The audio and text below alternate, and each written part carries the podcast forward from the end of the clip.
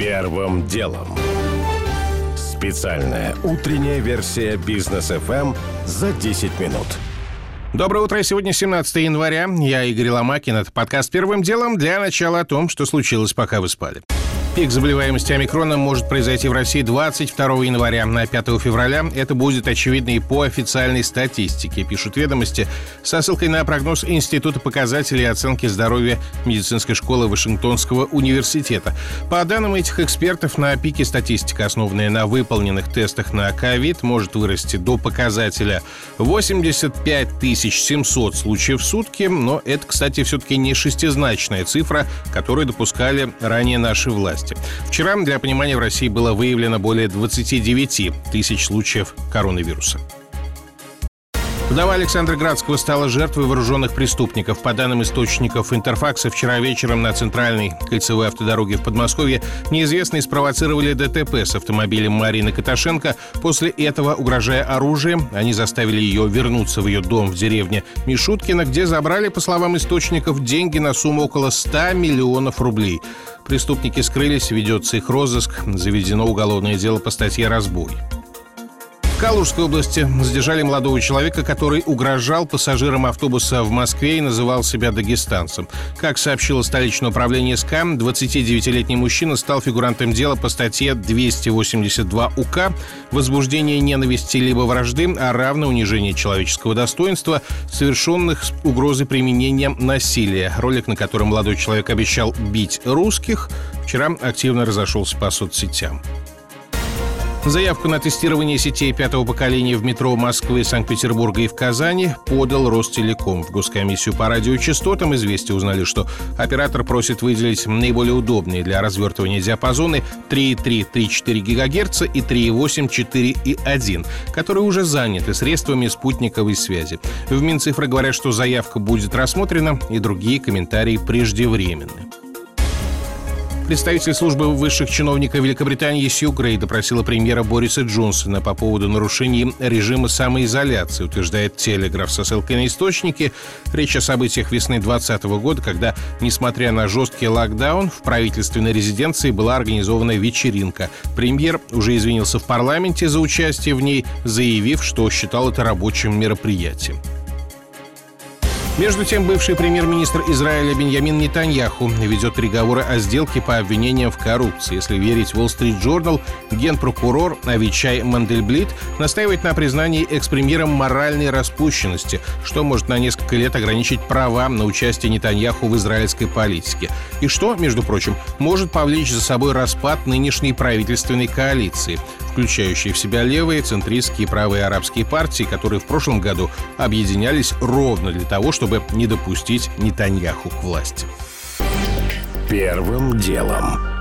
К основным темам. Непонятно, кто блефует и блефует ли вообще. После зашедших на прошлой неделе в тупик переговоров Россия заявила, что ждет письменных ответов по всем пунктам на свои предложения. В Госдепе заверили, что ответ готовится, попутно рассказав про целые 18 вариантов ответов на дальнейшие возможные действия России, что косвенно свидетельствует о том, что у Вашингтона нет точного представления, на что именно ему придется отвечать.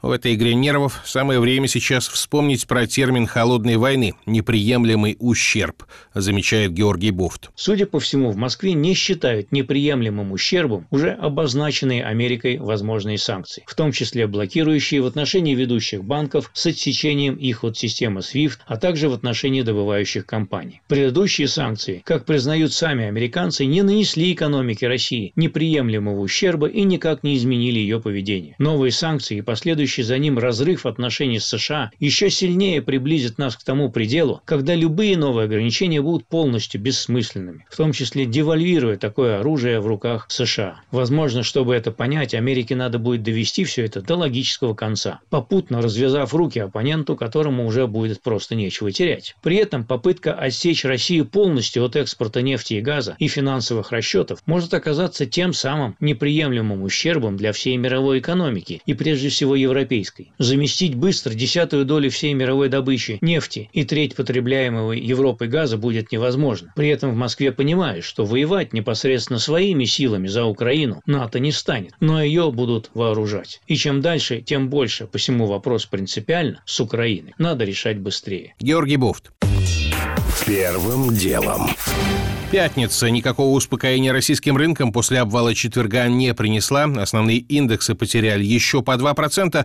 Доллар закончил день выше 76 рублей, евро выше 87. Говорит директор аналитического департамента инвесткомпании «Регион» Валерий Вайсберг. Я думаю, что распродажа продолжится. И, в принципе, скорее, на что будет обращать внимание, это все-таки по-прежнему ситуация геополитическая. То есть будем ожидать, с какого качества ответы от НАТО и США получит российская сторона и трактовки этих ответов. И, конечно, будем смотреть на комментарии центральных банков, потому что значительная часть движения, которое происходило на прошлой неделе, от нисходящего, она все-таки объясняет является скорее ожиданием ужесточения ДКП в США и такими достаточно жесткими комментариями со стороны Эльвиры Набиулиной, поэтому, в общем-то, рынок тоже будет на этим внимательно следить. Если говорить про то, какие курсы можем увидеть, то я думаю, что попытка подойти к уровню 77 за доллар в рубле продолжится. В евро мы можем увидеть курс 88 и выше. Вполне возможно, будет попытка подняться до этого уровня, но, опять же, все понимают, что через две недели экспортеры выйдут сезонными продажами валюты. Это, безусловно, в общем-то, насытит открыт рынок предложением, но пока я думаю, что вот скорее всего движение к максимальным уровням этого года продолжится, будет попытка их, может быть, даже превзойти. Сегодня рано утром доллар был на уровне примерно 76.30, евро 87 с небольшим, при этом цены на нефть бренд сейчас на уровне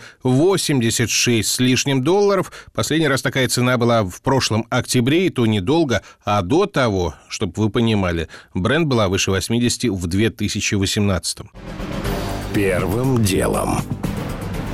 Петр Порошенко обещал вернуться сегодня в Киев после нескольких недель за рубежом и принять участие в заседании суда, который должен избрать меру пресечения бывшему президенту Украины. Его подозревают в госизмене и содействии деятельности террористическим организациям. Все в рамках дела о поставках угля из ДНР и ЛНР. Ближайшая интрига – задержат ли силовики Порошенко сразу в аэропорту или же дадут ему возможность приехать в суд самостоятельно. По некоторым данным, экс-президента намерены в воздушной гавани встречать и при необходимости отбивать целая толпа его сторонников. Очередное шоу, комментирует директор Киевского центра политического анализа Пента Владимир Фисенко. Ирония этой ситуации в том, что Порошенко сейчас использует методы Саакашвили, которого в свое время сам Порошенко ссылал из Украины. А Саакашвили с боем прорывался. Вот сейчас будет повторение, только роли поменялись. Вот теперь его будет встречать толпа сторонников, которые как бы его будут защищать. Но никакого процесса не будет. Будет техническое заседание суда, которое будет решать вопрос о мере пресечения. По нашему уголовному уголовно-процессуальному кодексу или криминально-процессуальному кодексу кого-либо из известных людей посадить крайне сложно, потому что нужно обязательно назначить альтернативный вариант меры пресечения. Это, например, денежный залог. Если ему назначат денежный залог, ну вот были такие слухи, миллиард гривен, 40 миллионов долларов, такие деньги есть у Петра Алексеевича. Тут главное не результат, а процесс. 6 января украинские власти арестовали у Порошенко почти все имущество, недвижимость, землю, доли в целом ряде предприятий, но мера не коснулась фабрики «Рошен», потому что ранее она была переписана экс-президентом на сына. Также мер не касается наличных средств, которые есть у Порошенко в наличии. Сам бывший президент вчера дал брифинг в Варшаве и выразил уверенность, что останется на свободе. И, кстати, в истории можно усмотреть еще одну параллель с Алексеем Навальным. Он вернулся в Россию ровно год назад, 17 января. Первым делом. Не для всех открытый чемпионат Австралии. Первый в году теннисный турнир «Большого шлема» открывается сегодня со скандалом. Действующего чемпиона Новака Джоковича власти страны со второй попытки из-за отсутствия прививки от коронавируса все-таки лишили визы и депортировали на родину. Более того, Джоковичу запретили въезд в Австралию на три года, что с большой долей вероятности означает, что на Australian Open сербский спортсмен, которому сейчас 34, не выступит больше никогда. Хотя, чего только не бывает, замечает двукратный чемпион чемпион турниров «Большого шлема» в миксте Андрей Ольховский. Он уже один из величайших теннисистов мира. Он всего достиг, да, у него есть амбиции, он хочет еще выиграть 21-й турнир «Большого шлема». Но не думаю, что будет какая-то преграда, если он будет физически готов. Тот же Федерер показал, что и в 38-39 можно играть на очень высоком уровне. Почему бы Джоковичу не повторить это все? Упущение было тех людей, которые дали ему разрешение на въезд предварительное. Если бы ему сразу сказали, что что однозначно нет и все без прививки, тогда вопросов не возникало. Но так как ему сказали «да, прилетай», а потом аннулировали визу, это уже другая ситуация. Вместо Джоковича, первой ракетки мира, на турнир был экстренно заявлен итальянец Сальваторе Каруза, он 150-й в мировом рейтинге. Первым делом. Мошенники придумали очередную схему теперь для кражи личных данных с портала госуслуг. Схема нехитрая. Аферисты звонят, представляются сотрудниками портала, предлагают активировать или привязать к странице пользователя QR-код с данными о вакцинации или перенесенном заболевании и просят продиктовать код из СМС. Если жертва выполняет эту просьбу, преступники получают доступ к ее аккаунту. А ведь там могут храниться в том числе данные паспорта, электронная цифровая подпись, банковские карты, сведения о недвижимости и автомобилях автомобилях. С таким набором мошенник вполне способен легко оформить кредит или выдать себя за другого человека.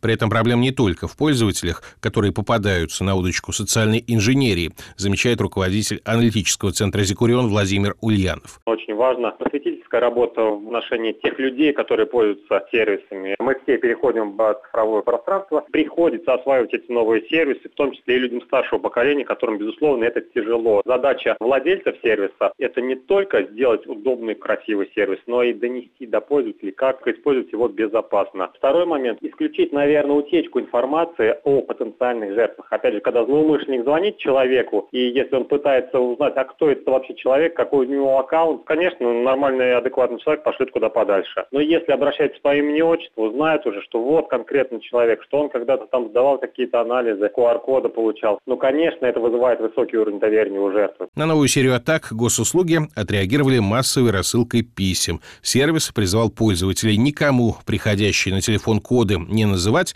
и предложил настроить вход с подтверждением как раз по СМС, а также настроить контрольные вопросы. Первым делом. Уже не успеваю рассказать подробно о том, что ученые из ЮАР пришли к выводу, что омикрон действительно легче переносится, но только теми, кто был вакцинирован. Остальным успокаиваться рано. О том, что в РПЦ россиянам рекомендовали отказаться от крещенских купаний из-за распространения омикрона. И о том, что бизнес ФМ эм теперь вещает еще в трех российских городах – Краснодаре, Барнауле и Самаре.